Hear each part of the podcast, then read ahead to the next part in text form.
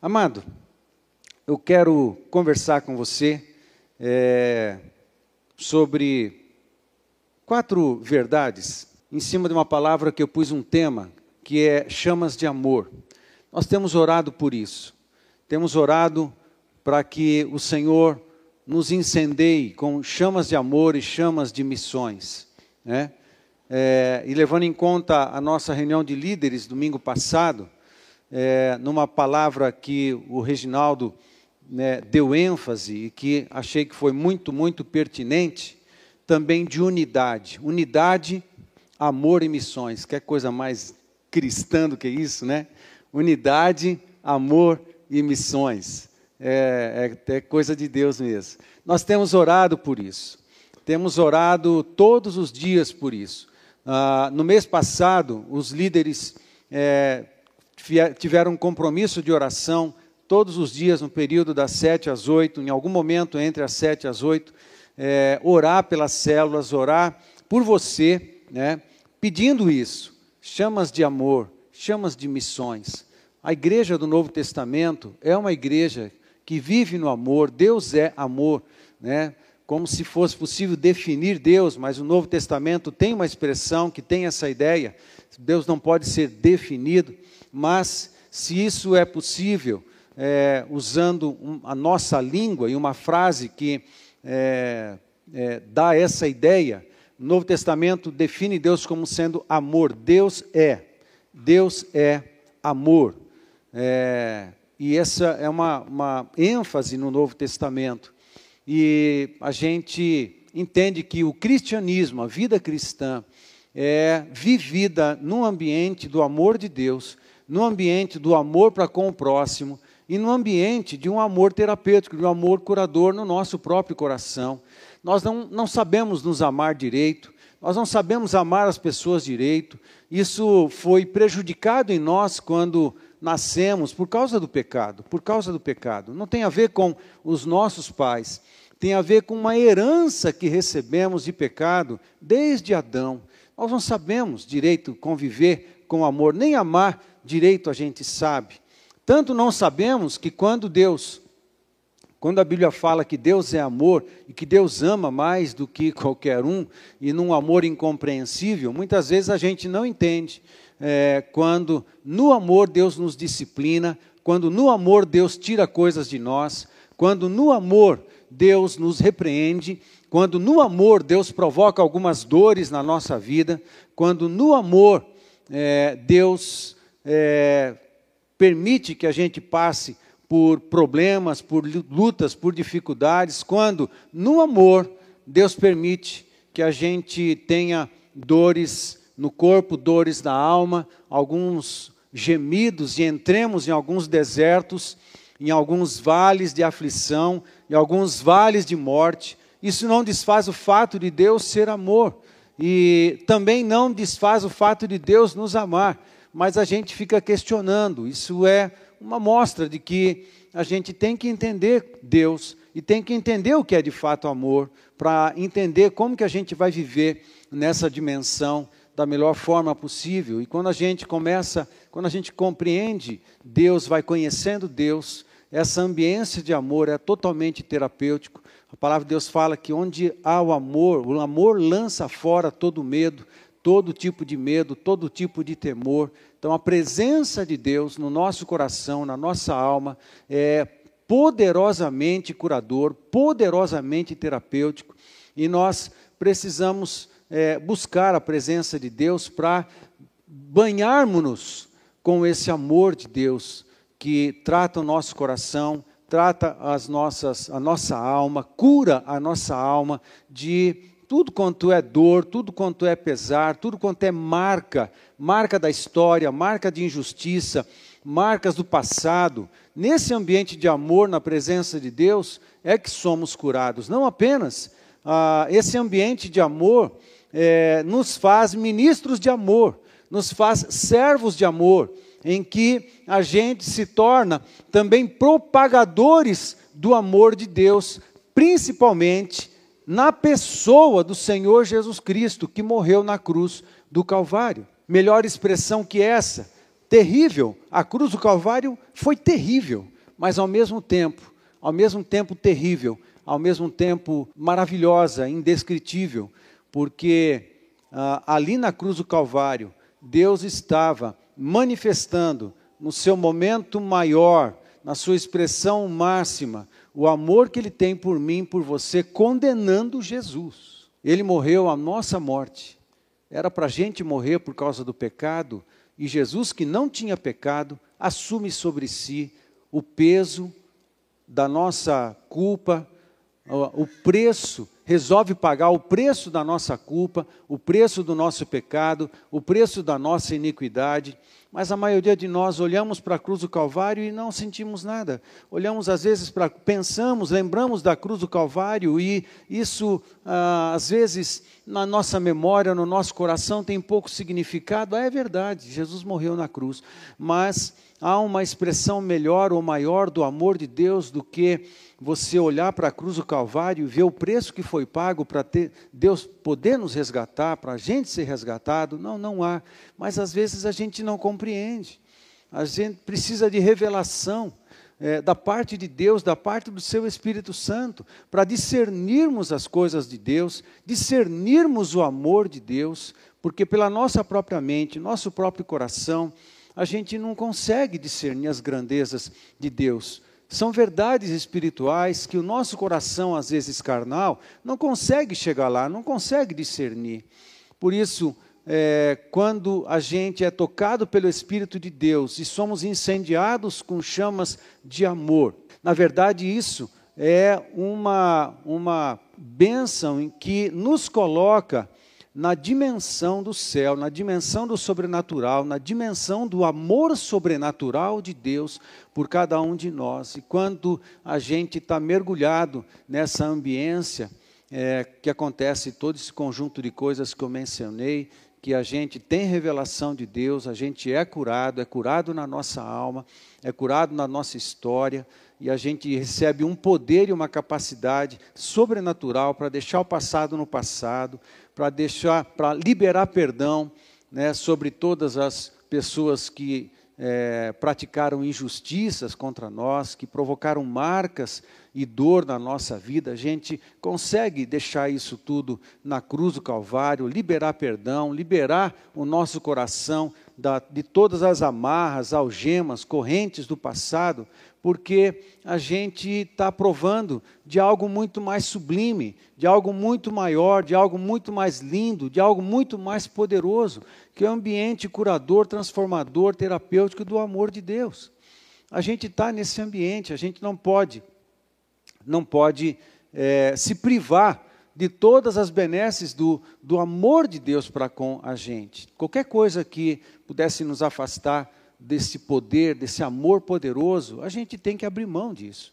Então, nós temos orado por isso, amado. Nós temos orado. Uma igreja apaixonada, uma igreja, é, uma igreja cheia da presença de Deus, mas de um amor que nos faz, nos faz mover. Né? Deus amou o mundo de tal maneira que deu. Né? A presença do amor de Deus fluindo na nossa vida nos move na direção de pessoas, nos move na direção dos irmãos e servir, né? de, de nos entregar, de doar, de abençoar pessoas. O amor de Deus faz isso. Quando o amor de Deus está fluindo no nosso coração, a gente não fica pensando só na gente o tempo inteiro. A gente quer servir, a gente quer é, a, usufruir da bênção do dar. Né? E isso vicia. Abençoar as pessoas vicia. Estou falando no bom sentido, ok? No bom sentido, mais santo e mais puro sentido. Abençoar pessoas, porque mais bem-aventurado é dar do que receber é, ah, os bem-aventurados são generosos, as pessoas bem-aventuradas, elas são doadoras, elas são doadoras de si mesmas, elas são doadoras de afeto, elas são doadoras de palavra, de, de bênção, elas são doadoras de tempo, elas são doadoras de recursos financeiros, elas são doadoras de atenção, elas são doadoras de amor, elas são doadoras doadoras de palavras de ânimo, elas são doadoras de palavras abençoadoras, elas são doadoras de oração, elas são doadoras, as bem-aventurados são doadoras. É, porque mais bem-aventurado é dar do que receber. Quando, ah, se a gente está num tipo de vida que muito egocentrizado, é, a gente está longe da, do, do, que a Bíblia define como bem-aventurança, como ser bem-aventurado. O bem-aventurado, segundo o Salmo capítulo 1, Mateus capítulo 5, na oração da montanha, quando fala das bem-aventuranças, o bem-aventurado é o homem que é pleno de Deus, é que ele é maduro, ele sabe quem é, ele sabe se colocar na vida, ele sabe qual é o seu chamado, está envolvendo a sua vida no chamado, ele é pleno da, da, da presença de Deus, mas também ele é pleno na vontade de Deus, ele está provando de tudo isso e ele é um bem-aventurado, uma pessoa plenificada por Jesus, é, pela pessoa e é pleno na obra. Né? É a ideia da, da, do bem-aventurado, é uma pessoa completa, uma pessoa, é, um teleios, é uma pessoa é, plenificada por Deus, ele é completo na vida, ele, mesmo que esteja lutando e trabalhando para conquistar coisas, ele é completo em si mesmo, ele é completo, no seu coração ele é completo, porque ele tem Deus e ele tá, ele conhece a vontade de Deus, ele está pleno na vontade de Deus, e assim ele está cumprindo os propósitos da sua existência, ele é um bem-aventurado. E esses que são bem-aventurados, eles são poderosamente doadores, generosamente doadores. Amém, gente? Isso é muito. A gente faz fluir o céu sobre nós quando a gente doa, quando a gente doa da gente mesmo para as pessoas. Isso é uma expressão de amor. Né? A gente não, não vai conseguir provar é, o máximo é, de amor de Deus numa postura egocêntrica ou egoísta. A gente não prova o máximo de Deus numa postura egoísta.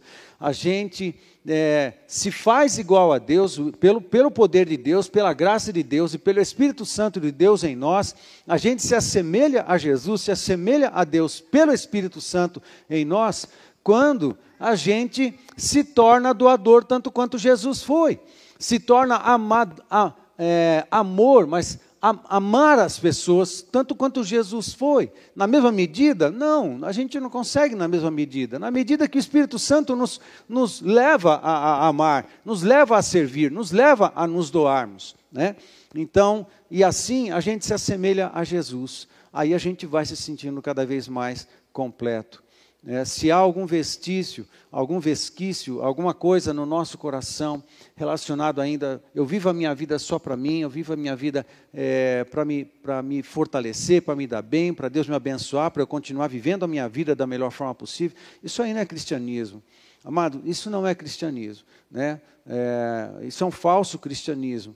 Como se, ah, não, eu vou para a igreja, eu peço oração para o pastor e tal, para a liderança, eu quero ser abençoado, orem por mim sempre, eu quero sempre ser muito abençoado, muito fortalecido, para eu continuar vivendo bem, confortável e fazendo as minhas coisas. Isso não é cristianismo. Cristianismo é abrir mão de tudo pelo reino de Deus. Cristianismo é isso, é abrir mão de tudo pelo reino de Deus. É amar quem não merece Aí você entra na outra dimensão, você entra na dimensão do amor de Jesus. É amar quem não está pedindo para ser amado. É amar para quem, aquele que está te ofendendo. Amar aquele que está sendo injusto com você. É você liberar a palavra de bênção para aquele que está maldizendo você. Pô, pastor, mas isso é, é, é, ser tolo. Não, não, não. Você não faz isso sem é, inteligência, sem decisão, sem consciência. E você não faz isso por causa do outro, você faz isso por causa de Jesus. A palavra de Deus em Romanos fala que a, a bênção sobre as pessoas, uma pessoa que faz mal para você, quando você, ao invés de dar o troco com maldade, dá o troco com bênção, a palavra de Deus fala que isso vai a, a acontecer um negócio interessante, que é como se sobre a cabeça da pessoa tivessem brasas vivas. A consciência do camarada vai torrar. Quando você abençoa ao invés de amaldiçoar, quando você ama ao invés de odiar ou de maldizer, você frita o cérebro do camarada. A Bíblia fala para a gente fritar o cérebro dos caras. Vamos fritar o cérebro das pessoas. Amém, gente? E a gente faz isso de forma consciente. Frita mesmo, frita mesmo, bem fritadinho. Sendo abençoador, amando de graça, andando uma segunda milha. Isso é evangelho. A gente vai além, a gente serve além, a gente faz além daquilo que está sendo esperado. Isso é andar com Jesus. Essa chama de amor, quando começa a queimar na nossa vida, acontece alguma. Você precisa entender que acontece. A gente está pedindo isso. que acontece? O fogo, o fogo consome, o, o fogo aniquila. Nós já vimos isso em outras mensagens. Amém, gente? É preciso entender. O fogo, uma das coisas que ele faz é, é aniquilar. Ele consome. A gente canta, canta, menos eu, mais de ti, menos eu, mais de ti. Cantamos isso hoje, né? Menos eu mais de ti, menos eu mais de ti, a gente canta, né? Mas vamos viver esse negócio? Aí a, aí a, a porca, né? Torce, né? Aí é outra coisa, a gente tem que transformar em vida tudo aquilo que a gente crê. Se a nossa fé não é manifesta em obras, tem alguma coisa errada com a nossa fé. A gente precisa rever algumas coisas. Então, a gente está pedindo, Deus batiza-nos com chamas de amor, com fogo de amor, batiza-nos com amor. E quando isso acontecer de uma maneira muito forte, muito poderosa, prepare-se. A gente vai viver o que a gente canta, menos de mim, mais de ti. A gente vai se anular para continuar sendo um proclamador do amor e do poder de Deus. Amém, gente? Isso é andar com Jesus. Isso é ser batizado no amor. É abençoar. Ok? É, é assim que funciona. Não tem outro jeito. E tem, essas, tem algumas verdades que eu quero destacar e eu quero mencionar, passear por alguns textos. E, mas de tudo, todos os textos que eu vou passear aqui com você, eu quero dar ênfase apenas em quatro verdades. Aí eu vou ler alguns textos e você vem me acompanhando e eu vou comentar alguma coisa. Tudo que eu conversar a partir de agora está é, tá apontando para essas quatro verdades que eu quero destacar para você nessa noite. Amém, gente? Amém. Eu quero dizer para você, amado, eu tô, eu tô com uma sensação no meu coração de proximidade. A palavra de Deus fala que o, o testemunho de Cristo é espírito da profecia. Nem estava no meu script aqui, no meu esboço, mas eu vou fazer isso em tom de profecia. Há uma sensação no meu coração há uma sensação de que algumas coisas do, da parte de Deus estão se aproximando de nós. Poder, mais batismos de amor, batismos de fogo. Eu tenho pregado sobre isso, amado, você precisa entender. Eu não, eu não escolho as mensagens que eu prego. Eu procuro ouvir, eu procuro entender o que Deus está falando, o que Deus está fazendo. Desde o começo do ano, desde a mensagem entre a promessa e o cumprimento. Eu disse isso quando eu preguei essa mensagem. E eu falei da impressão que eu tinha de que havia algo sendo construído na parte do reino de Deus, na parte do reino do Espírito, nas regiões celestes, no céu, que estava em movimento na nossa direção. Eu continuo com essa sensação. Agora, a sensação que eu tenho é que ela está mais próxima do que quando nós começamos essa série de mensagens falando da promessa e o cumprimento. É a sensação que eu tenho no meu coração. E daí? Eu não sei. Eu só sei que há um derramar que Deus está preparando para lançar, para enviar. Há um derramar, um derramar do seu espírito, há um derramar do seu poder, há um derramar de amor, há um derramar de unção que Deus está juntando nos seus jarros para derramar sobre, sobre nós. Deus está fazendo isso, é a sensação que eu tenho. Então, no nome de Jesus, aquilo que Deus tem sonhado e pensado de realizar sobre nós, que venha à existência no nome de Jesus tudo que Deus tem desejado derramar sobre a nossa igreja e sobre a igreja da cidade, que venha à existência no nome de Jesus.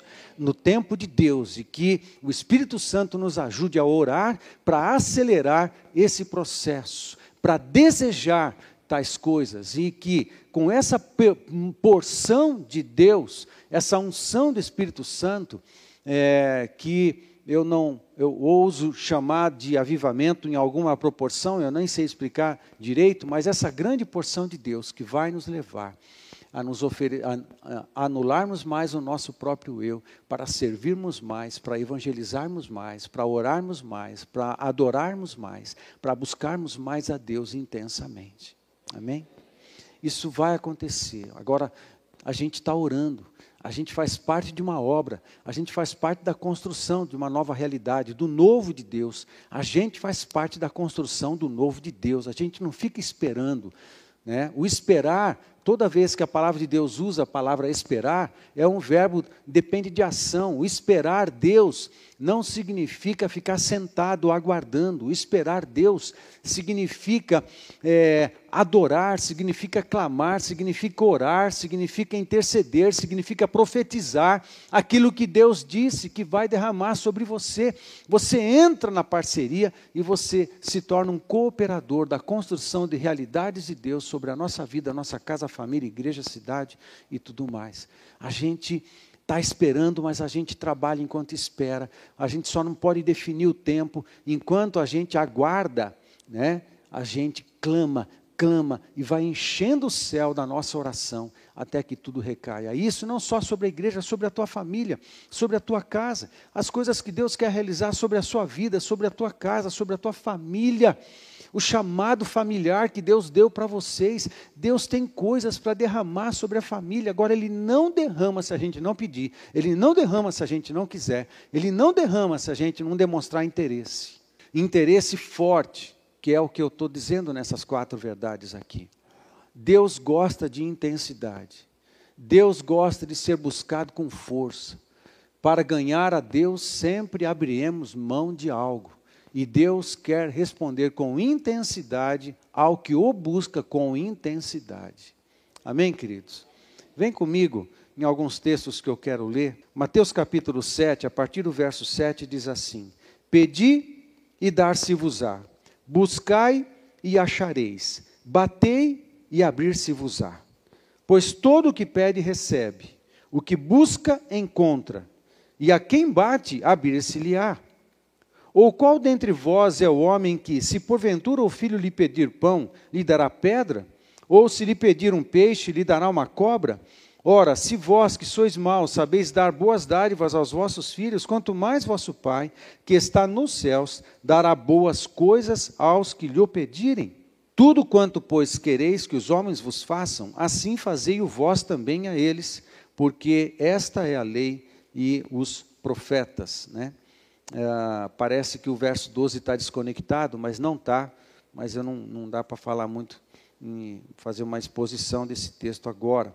Aqui, o que eu destaco nesse capítulo 7 de Mateus, meu querido, é que Jesus, nessa, nessa sessão do Sermão da Montanha, ele está ensinando sobre oração. Ele vai ensinar sobre oração também no capítulo 6, e ele passa todo o capítulo 6. Quando entra no capítulo 7, ele volta a falar sobre a oração, e aqui ele fala sobre a necessidade da busca, da procura, da insistência para cada um de nós. O que eu destaco aqui? Pedir e dar-se-vos-á. É uma ação, a pessoa está indo atrás de Deus. Amém, gente? Só recebe aquele que pede.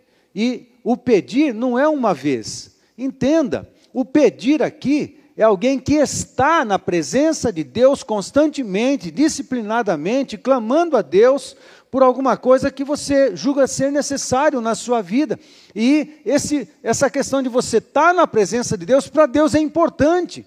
Porque Deus não é um almoxarifado, o céu não é um almoxarifado, e Deus não é o encarregado do almoxarifado, que você deixa lá um pedido uma vez só e fica aguardando o encarregado do almoxarifado trazer a, a mercadoria, aquilo que você está precisando para você, a, a, no momento em que o chefe está. O, o céu não é um almoxarifado que você faz os seus pedidos e espera receber. Não é isso. A gente está falando de relacionamento, a gente está falando de entrar no sobrenatural, a gente está falando de expor a nossa vida diante do trono de Deus, a gente está falando de expor o nosso coração, as nossas intenções, as nossas vontades a, a Deus no seu trono e ficar um tempo ali, inclusive para Ele corrigir as motivações do nosso coração enquanto a gente está pedindo. De repente tem alguma coisa no nosso pedido precisa ser corrigido, precisa ser santificado, precisa ser ajustado. E a nossa presença, ali na presença de Deus, vai nos expor a esse poder transformador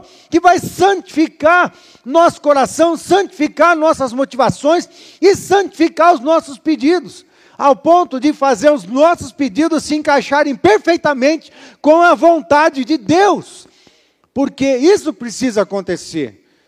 Deus não vai dar aquilo que Ele não quer dar. O segredo é você descobrir o que Ele quer dar. E às vezes, no tempo que você passa na presença de Deus, Deus corrige o nosso pedido. Quando você entende o que é que Deus está afim de fazer. Então você corrige e você se ajusta. E quando você se ajusta ao coração de Deus, aí o céu se move. Aquilo que a gente cantou. O céu se move. Se move a nosso favor. Por isso é muito importante a insistência. Insistência. Não é que eu tenho que pedir, ah, mas Deus não está ouvindo. Deus está ouvindo, sim. Mas Deus valoriza o tempo que você passa com Ele. Penso, às vezes, o seguinte, que às vezes Deus fala assim, eu não vou responder logo, porque se eu responder logo, Ele não volta mais. Amados, tem pessoas, e ainda hoje, tem pessoas que nos procuram, nos procuram no meio de semana, manda WhatsApp para a gente, pastor, ora, estou passando por uma aflição, a gente entra em oração, a gente ora, a gente conversa, a gente fala, e aí uma semana, duas, três, um mês, dois, e aí, irmão, aí de repente ele silencia, puf, não, não vem na igreja e também não volta a mandar recado nem nada, nem dá retorno de nada. Falou assim, aí, amado, como é que você está? Manda aí um retorno. Como é que você está nas lutas de oração, não sei o quê? Me dá uma posição. Ah, não, pastor, já está tudo bem, muito obrigado. Talvez ele pense que a igreja seja um almoxarifado e o pastor seja encarregado do almoxarifado. Não, gente, não funciona desse jeito. Quer dizer, você recebe e depois para de orar e para de buscar a Deus. Não funciona desse jeito.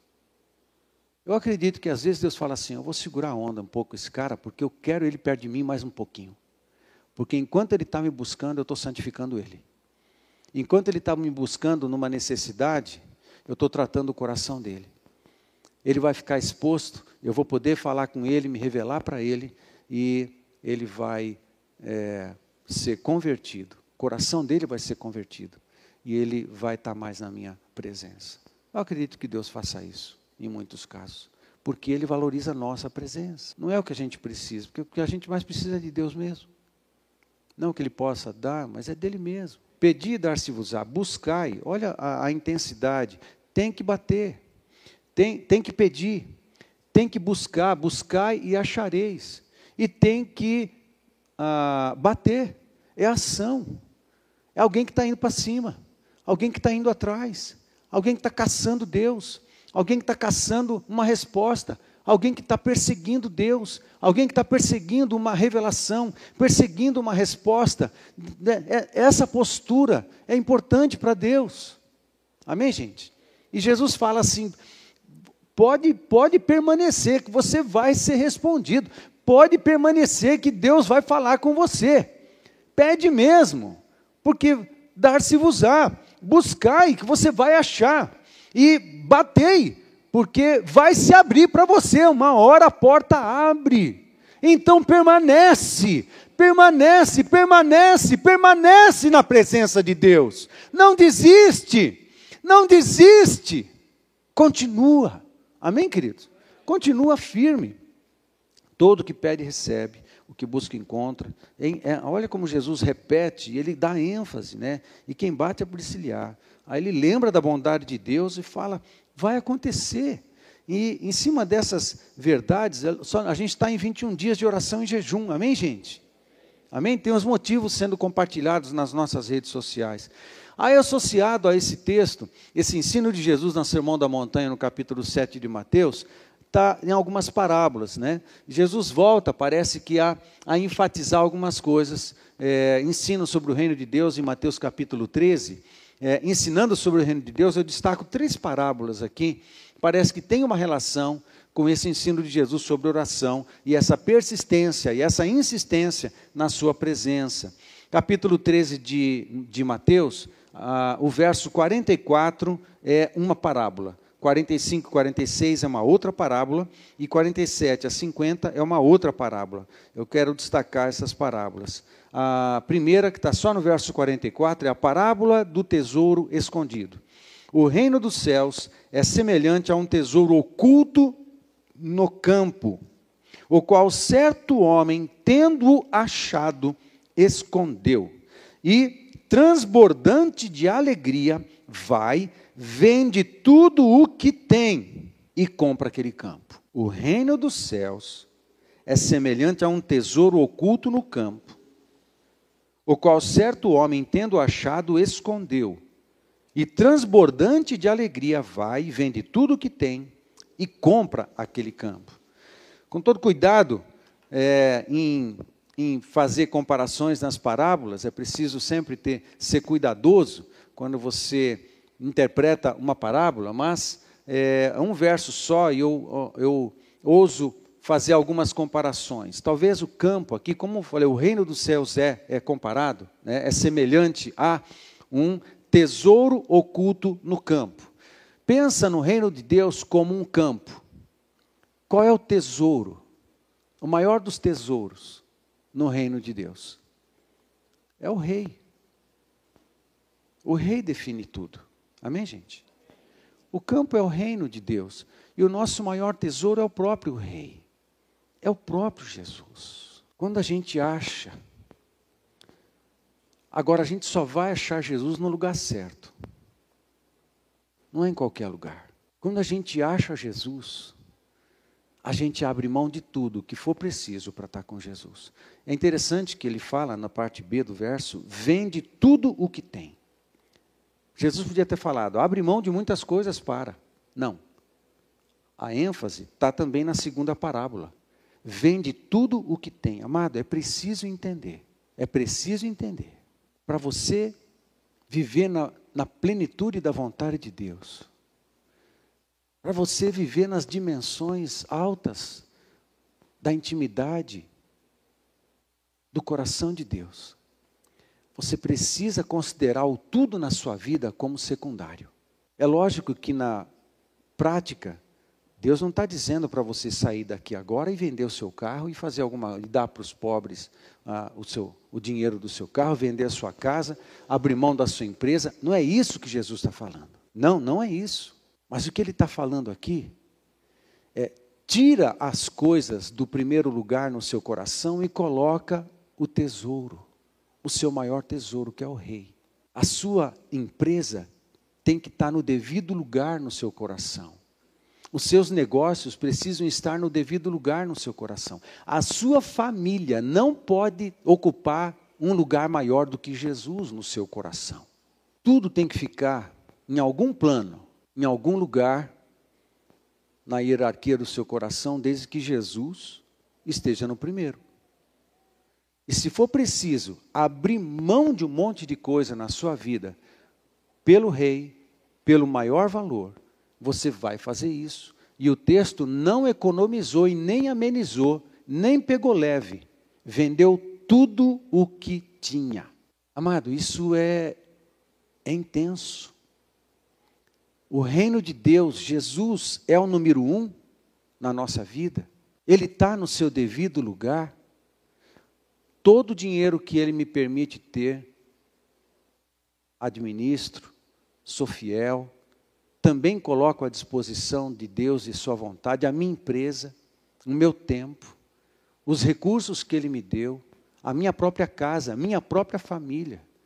Tudo está a serviço de Deus. Lembra que batismo de amor ah, não dá para, não encaixa com um coração egoísta de alguém, alguém que buscasse Deus ou a igreja ou bênçãos para ser abençoado e fortalecido, para encontrar um bom nível de bem-estar, para continuar vivendo a sua própria vida. Não. Quem acha Jesus, abre mão de tudo por Jesus.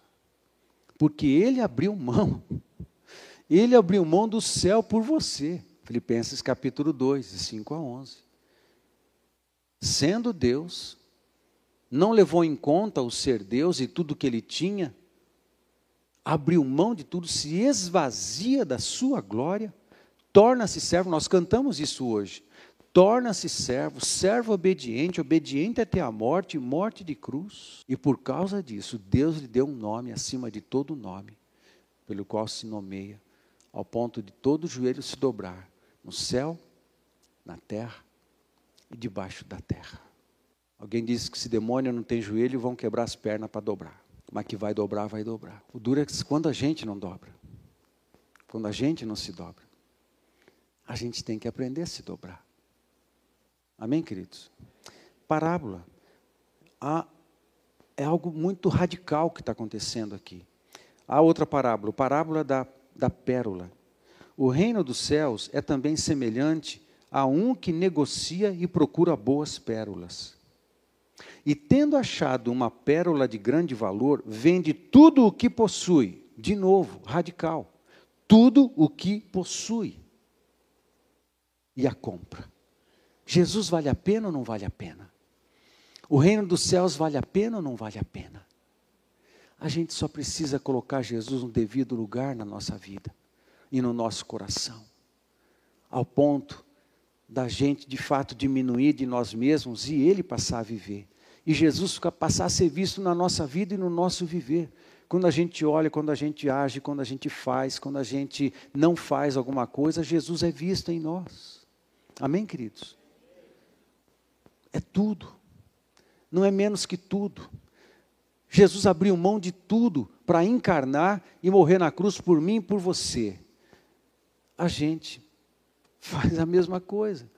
A gente vai abrir mão de tudo, de tudo que for preciso, para a gente amar mais a Jesus, para a gente andar com Jesus em obediência. Vocês estão comigo?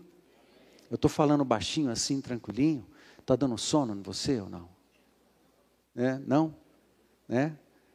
Porque essa mensagem, eu estou tranquilinho, mas ela é meio do, de, do tipo vai ou racha, sabe? É uma mensagem do tipo vai ou racha que eu preguei nos jovens outro dia lá. É mais ou menos é, é essa aí. Sabe, amados, na proximidade da segunda vinda de Jesus, e a gente está bem pertinho disso, o amor de muitos esfriaria. Hã? O amor de muitos esfriaria. Sabe de uma coisa? Uma coisa que eu comentei na classe integração hoje.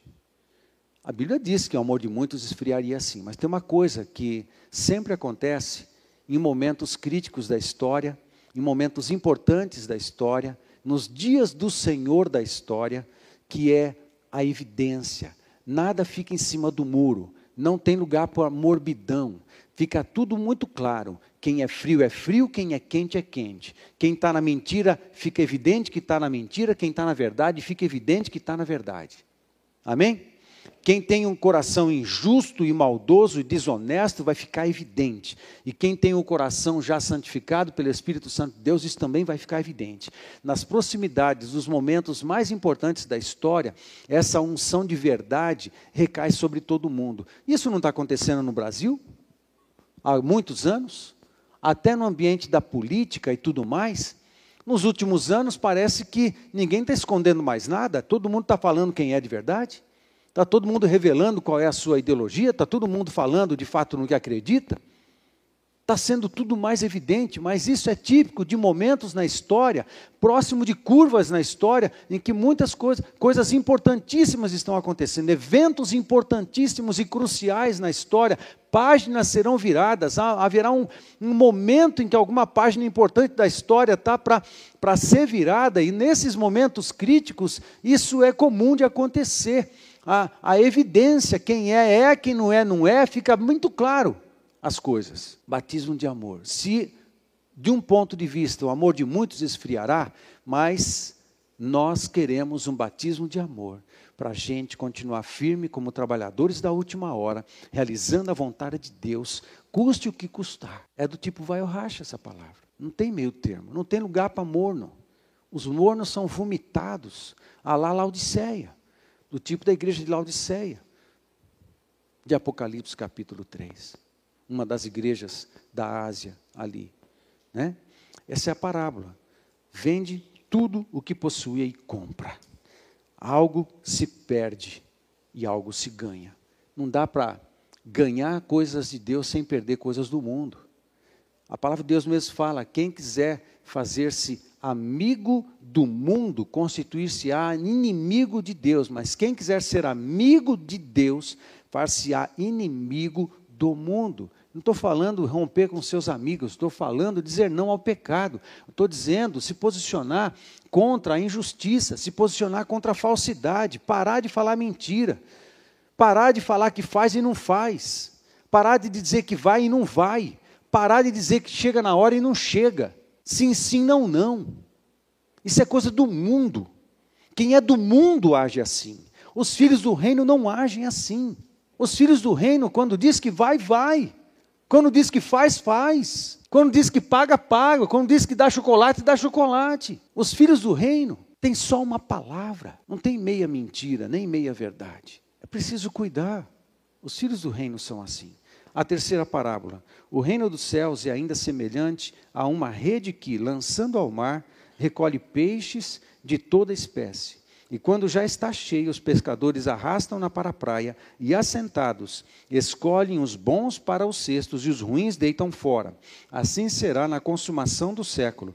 Sairão os anjos e separarão os maus dentre os justos e os lançarão na fornalha acesa. Ali haverá choro e ranger de dentes. Preste atenção.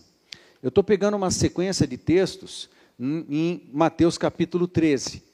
Você acha que é coincidência que tem uma parábola que fala do juízo final próximo das duas outras parábolas anteriores? A parábola do tesouro escondido e a parábola da pérola? Quem tem ouvidos, ouça. Vai ter um momento que vai, pro raio, vai ao racha.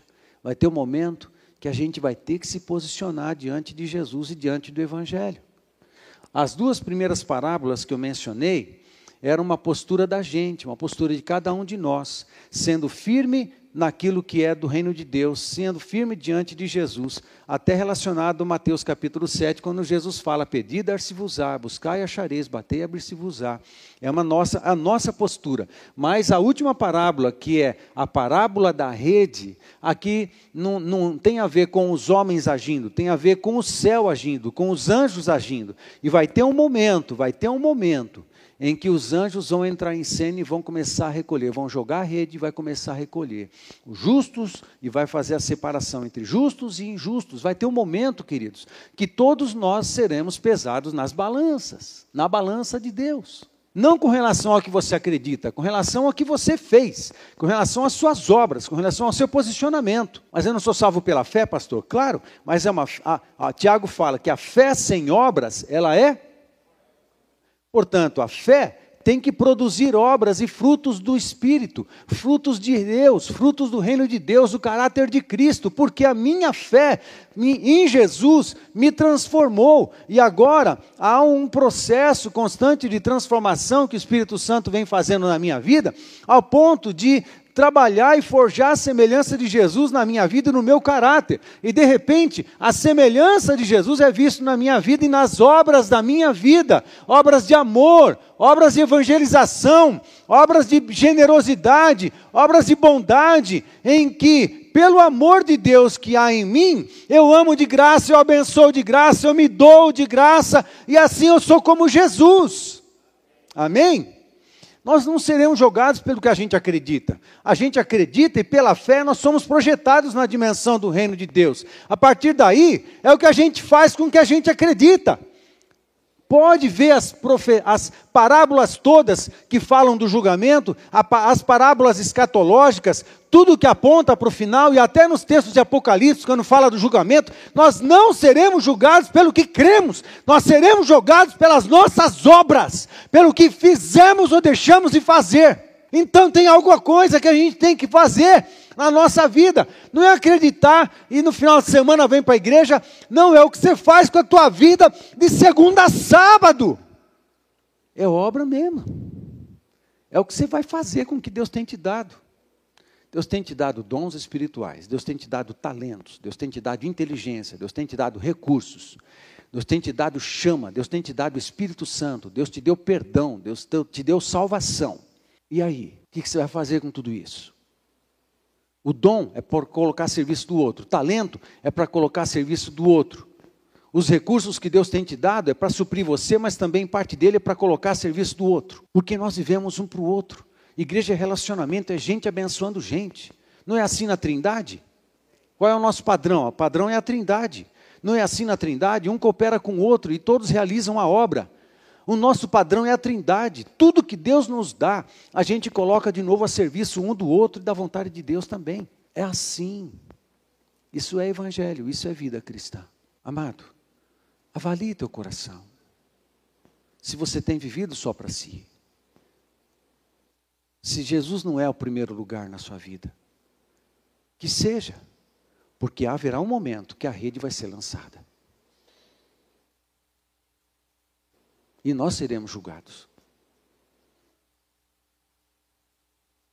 Lembra que eu comecei falando que às vezes a gente não entende o amor de Deus, a gente apanha de Deus, sofre, geme e a gente não está entendendo nada?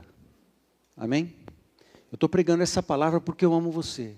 Eu não estou preocupado, está muito empolgado aqui, eu estou preocupado em que o Espírito Santo esteja cozinhando teu coração e avaliando, ajudando a gente a entender se Jesus não é o primeiro. E se ele não for o primeiro, então é preciso fazer uma conversão. É preciso colocar Jesus em primeiro lugar. Mas, pastor, o que, significa colocar Jesus em primeiro lugar? Ah, coloca Jesus em primeiro lugar aí. Busca Jesus, a sua vontade, em primeiro lugar. Amém, gente? Aí, intensidade. Tudo isso que eu estou falando tem a ver com essas quatro verdades aí.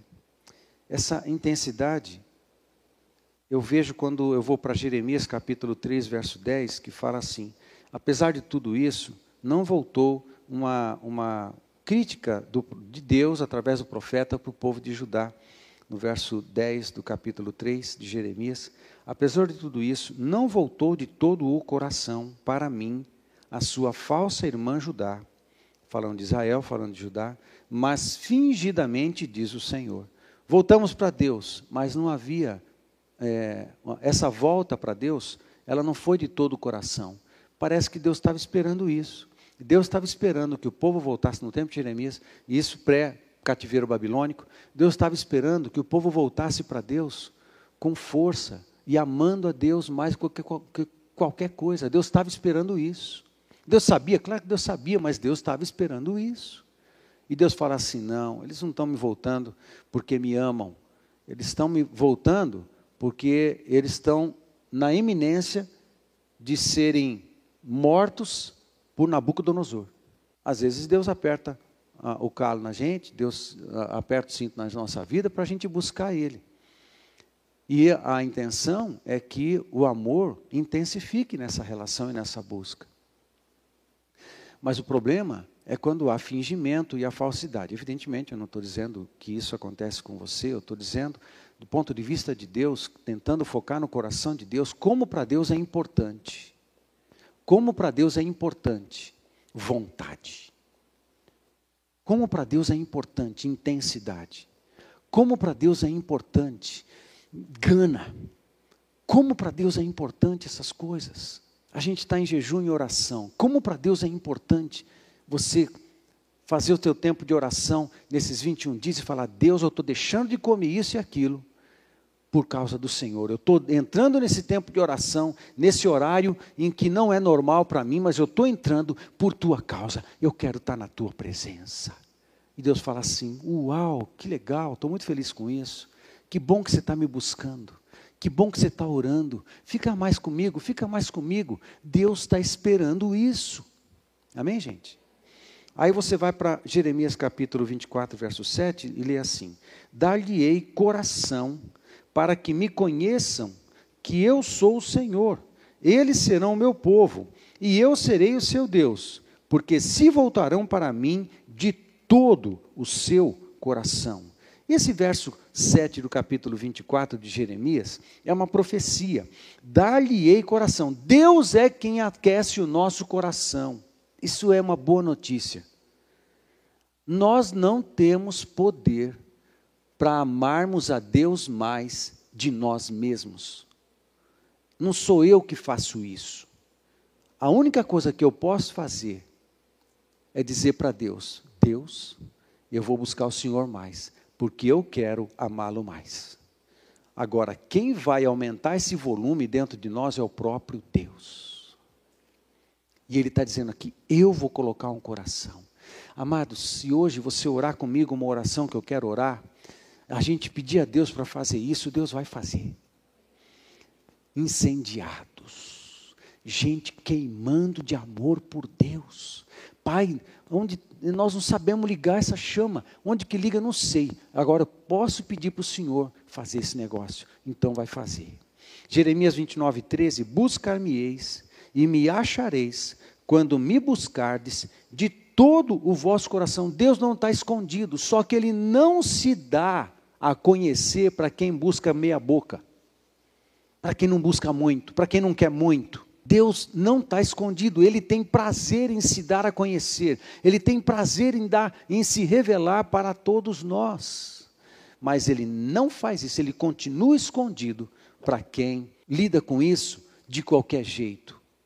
Quem quer muito Deus, Deus vai se revelar muito, Deus vai falar muito, Deus vai se doar muito, Deus vai abrir o céu, Deus vai mostrar as coisas eternas, Deus vai mostrar as coisas sobrenaturais, Deus vai dar revelação de coisas infinitas, Deus vai dar revelação de palavras, Deus vai lançar a gente numa nova dimensão de relacionamento, fazer a gente discernir as coisas sobrenaturais da, da, de Deus, as coisas sobrenaturais da sua vontade, discernir a intensidade do seu amor, discernir a intensidade da sua vontade, discernir o poder dele, discernir o seu coração abençoador, discernir as realidades do céu, discernir os anjos, discernir os quatro seres, discernir o trono, discernir o poder, discernir as músicas do céu, discernir a sua vontade, discernir os segredos da oração, discernir os segredos da sua palavra, discernir os segredos da revelação, desde Gênesis Apocalipse. Deus quer se dar a conhecer, Deus tem alegria e prazer em se dar a conhecer, ouvir as músicas eh, do céu, ouvir sons de instrumentos que não existem na terra,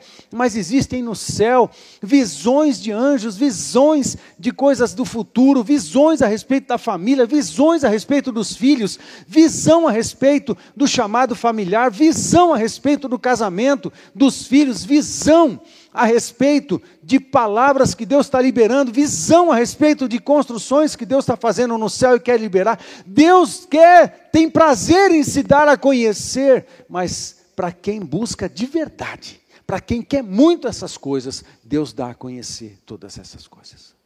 Deus dá. Lucas 10, Jesus fala isso, e isto ele respondeu quando questionado por alguns fariseus quanto ao maior mandamento. E Jesus responde: Amarás ao Senhor, amarás o Senhor, teu Deus, de todo o teu coração, toda a tua alma, todas as tuas forças e todo o teu entendimento. Não dá para pensar em algo mais intenso do que isso na Bíblia. Por isso tem que amar forte. Tem que Deus gosta de ser buscado com força. Amém, queridos. Deuteronômio capítulo 6, verso 5, e muitos em todo, em todo, o Antigo Testamento, amarás, pois, o Senhor teu Deus de todo o teu coração, toda a tua alma e de todas as tuas forças. Amados, muito mais de Deus, muito mais de Deus. Tem um livro escrito por Tom Tenney, chamado Caçadores, Os Caçadores de Deus. Quem já leu esse livro? Quem conhece esse livro? Os Caçadores de Deus. Tom Tenney. Tem um, um texto na página 13 desse livro que eu destaquei, eu quero ler para você é, ele estava num processo de buscar a Deus também, Tom Tenen, e estava desesperado buscando a Deus e ele tem uma experiência, ele registra essa experiência na, na página 13 e eu vou ler aqui para você. Na manhã seguinte, ele estava num evento, ele ia pregar nesse evento, ok? Na manhã seguinte, entramos no prédio às oito e meia para o culto dominical, esperando ver aquela multidão sonolenta, ok? Vou começar de novo. Fique atento. Na manhã seguinte, entramos no prédio às 8h30 para o culto dominical, esperando ver aquela multidão sonolenta com sua adoração desinteressada. Enquanto me encaminhava para sentar na primeira fileira, a presença de Deus já estava naquele lugar de uma forma tão intensa que o ar estava denso, mal podíamos respirar. A equipe de louvor visivelmente se esforçava para continuar ministrando. Lágrimas jorravam. Estava cada vez mais difícil tocar. Finalmente, a presença de Deus pairava tão fortemente que eles não mais conseguiam tocar ou cantar. O dirigente de louvor rompeu em soluços atrás do teclado. Se houve alguma boa decisão que já tomei na vida, foi a daquele dia. Eu nunca tinha estado tão perto de pegar Deus e não iria parar. Então, falei para minha esposa Jenny: continue a nos conduzir a Ele. Jenny sabe como levar as pessoas à presença de Deus através da intercessão e do louvor. Calmamente, colocou-se à frente e continuou a facilitar a adoração e ministração ao Senhor. Não era nada sofisticado, era algo singelo, era a retribuição mais apropriada àquele momento. A atmosfera me lembrava a passagem de Isaías capítulo 6, algo que li e até mesmo ousei sonhar que poderia experimentar um dia. Nesta passagem, a glória do Senhor encheu o templo. Nunca entendi o que significava a glória do Senhor encher um lugar. Já havia sentido Deus muito próximo, mas daquela vez, em Houston, Houston uh, quando pensava que Deus já estava presente, mais e mais sua presença enchia o santuário é como a cauda de um vestido de noiva que, mesmo depois de entrar da, da entrada da noiva na igreja, continua a entrar após ela. Deus estava lá. Não havia dúvidas quanto a isto. Porém, cada vez mais, dele continuava entrando no lugar até que, como em Isaías, literalmente encheu o templo. Algumas vezes o ar ficava tão rarefeito que se tornava muito difícil de respirar. Parecia que o oxigênio vinha em pequenas porções. Soluços abafados percorriam a sala. Em meio a tudo isso, o pastor veio a mim e perguntou: Tome, você está pronto para assumir o púlpito? que pergunta para um pastor numa situação dessa. Eu creio que nós provaremos momentos eu, particularmente, já provei muitos momentos assim, provavelmente a maioria de, to de todos que aqui estão já provaram momentos assim.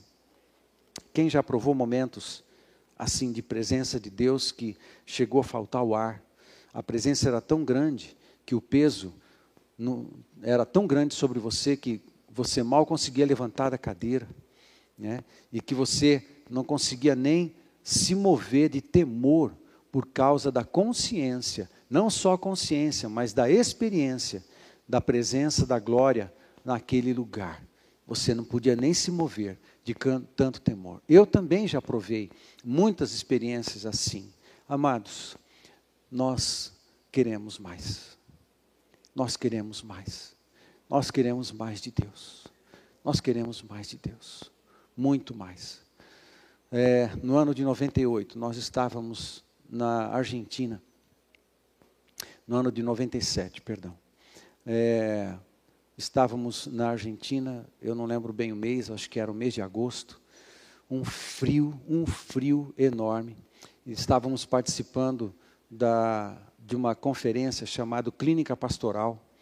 É, alguns pastores é, que Deus estava usando muito, estavam ali ministrando é, naquela conferência, dentre eles Marcos Witt, é, Pablo Deiros, Mar, Carlos Miraida, é, quem conhece um pouco do mundo hispano, e alguns homens de Deus do mundo hispano talvez saiba desses nomes, José Sartírio dos Santos, é, e alguns outros mais, homens de Deus pregando. Teve uma mensagem em que o pastor José Sartírio, que era pastor de uma igreja Assembleia de Deus no interior da Colômbia, pastor de uma igreja bem grande ali, e ele veio para pregar sobre fé e ele estava pregando sobre fé numa manhã ali, é, e nós estávamos, uma equipe de, uma turma de 30 pastores do Brasil, é, participando dessa clínica pastoral, e estávamos lá, muita presença de Deus, muita presença de Deus, muita gente orando, muita gente orando. Foi um tempo de busca de Deus, de, de caçar Deus, de perseguir Deus, algo muito especial. E naquela manhã, é, pastor José Sartírio estava pregando sobre fé e contando histórias é, de como Deus estava é, agindo né, na, na, vida da história da igreja deles para abençoar a fé dos pastores que estavam ali presentes. Foi algo sobrenatural. Ele contou como uma montanha, eu já contei essa história aqui, como uma montanha se deslocou para eles poderem construir um templo ele contou muitos testemunhos poderosos de ação de Deus, maravilhosos, e a gente estava sendo muito abençoado. Mas teve um momento naquela manhã, talvez, não sei exatamente a, a hora, talvez fosse umas 10, 10, entre 10 e 11 horas da manhã, é, ele estava pregando, falando de fé, falando de Deus, de presença de Deus, e de repente é, eu percebo, estava sentado num auditório para duas mil pessoas, estava sentado num canto assim, do lado direito, quando quem entra no, entrava no salão, ah, pastores amigos próximos e tal, e nós estávamos sentados. Em algum momento, enquanto ele estava pregando e percebemos que ele estava diminuindo o ritmo, e teve um momento ali que a glória de Deus chegou. Nunca tinha provado nada parecido com aquilo. A glória de Deus chegou e era uma presença tão sobrenatural e tão diferente que eu fiquei congelado na cadeira, eu não conseguia mover o pescoço. E quando senti aquela presença, eu ameacei olhar para o pastor amigo meu, do meu lado esquerdo, eu não consegui mexer a cabeça, eu só virei o olho para tentar entender se ele estava percebendo, e ele mexia um pouco a cabeça, e eu disse para ele: Você está percebendo? Você está sentindo? Ele falou assim, ele, com temor, sem virar a cabeça para mim, ele disse: Sim eu estou. Uma presença que congelou todo mundo. Aí o pastor José Sartiro dos Santos para de pregar, fica em silêncio. Aí aquela presença foi aumentando, aumentando, um peso sobre nós, algo que foi constrangendo o nosso coração, uma coisa surpreendente. É, honestamente, é, igual essa experiência eu nunca mais tive. Tive muitas outras, mas igual essa experiência eu nunca mais tive uma presença é, poderosa que pesou, chegava a pesar, a gente foi entortando na cadeira com o peso da presença, da glória. A própria palavra glória né, tem a ideia de peso também. Era a glória de Deus que estava sobre nós. Aí, e o pastor em silêncio, e o, o salão todo estava congelado, percebendo que Deus tinha chegado de um jeito diferente. Deus está? Sim, Deus está. Deus está aqui? Sim, Deus está aqui. Mas tem momento que ele chega diferente. E aquele foi um desses momentos. Aí, depois de alguns instantes, em silêncio, o pastor José Sartírio, lá do púlpito, e fala assim: Ok, ele chegou. Senhor, faça o que viestes fazer. Só isso. Quando ele fez, quando ele disse tal coisa, houve explosões na, na, de, de, de, gritos na, no meio do povo e pessoas chorando, caindo ao chão, sendo curadas, sendo tratadas. E havia um pastor da, que foi na nossa delegação, um pastor é, brasileiro, ele tinha quase dois metros de altura, ele tinha brincando, ele devia ter uns 130 quilos, era, era grande, o pastor era grande. Ele estava sentado, é, várias fileiras à nossa frente. Esse pastor, ele foi projetado, e foi projetado pelo menos a umas quatro fileiras de cadeira, pode ser ter sido mais, mas não estou querendo exagerar, pelo menos umas quatro fileiras para trás, e foi alguma coisa, e começou a acontecer um mover no salão, e, e tudo isso daí, e, e curas, e transformação.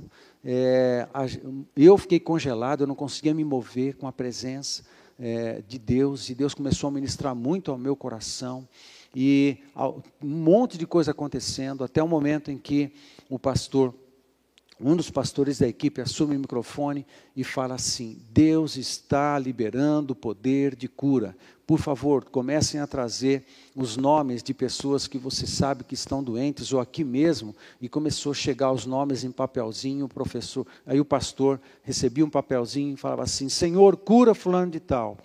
Aí, aí alguém vai ver como é que está essa pessoa. Se é daqui, vem aqui e fala o que é que está acontecendo. Começou a chegar o papelzinho com nomes de pessoas que estavam no hospital em Buenos Aires, lá nos hospitais da cidade, e estava lá fazendo, e começou a chegar. Aí quando eles oravam, Senhor, cura fulano de tal, que está no hospital tal, na cama assim, assim. Assim, vai alguém ligar para ela e ver.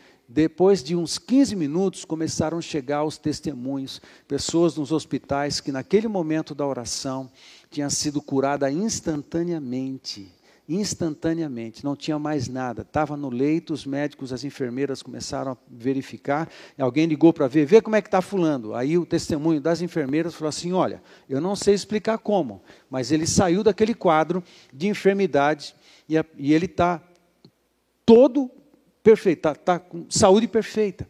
E começou a chegar é, testemunhos sem parar, sem parar, sem parar, sem parar. Milagres. De repente o pastor falou assim: há uma unção de poder para milagres, Deus está agindo e consertando coisas e tal.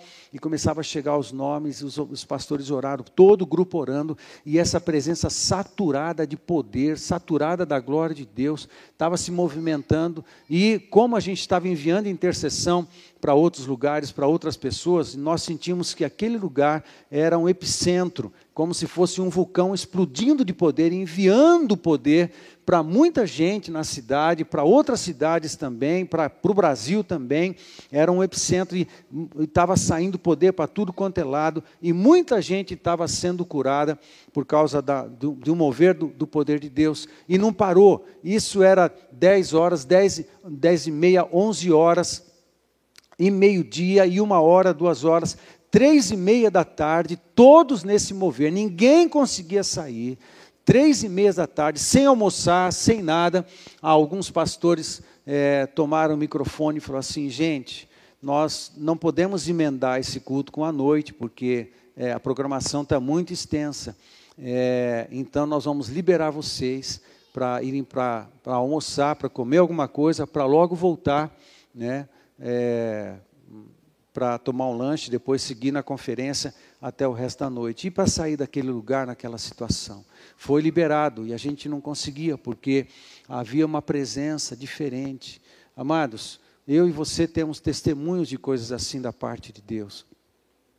E nós queremos vivenciar muito de Deus, muito, muito, muito mais de Deus. Eu acredito que Deus está preparando coisas assim para enviar sobre todos nós. Eu acredito de verdade, porque isso está queimando no meu coração. Eu tenho orado por isso todos os dias, eu tenho orado por isso todos os dias. Eu ajoelho na presença de Deus, Senhor, faz isso, faz isso, faz isso. Incendeia-nos com teu amor, incendeia-nos com teu poder, incendeia-nos com chamas de missões, incendeia-nos com o amor que nos cure, mas que nos mova, nos mova na direção de pessoas para a gente compartilhar esse poder, compartilhar esse amor, tocando na vida de pessoas e promovendo transformação. Amados, quem quer orar isso comigo? Quem quer orar isso comigo? Por favor, né?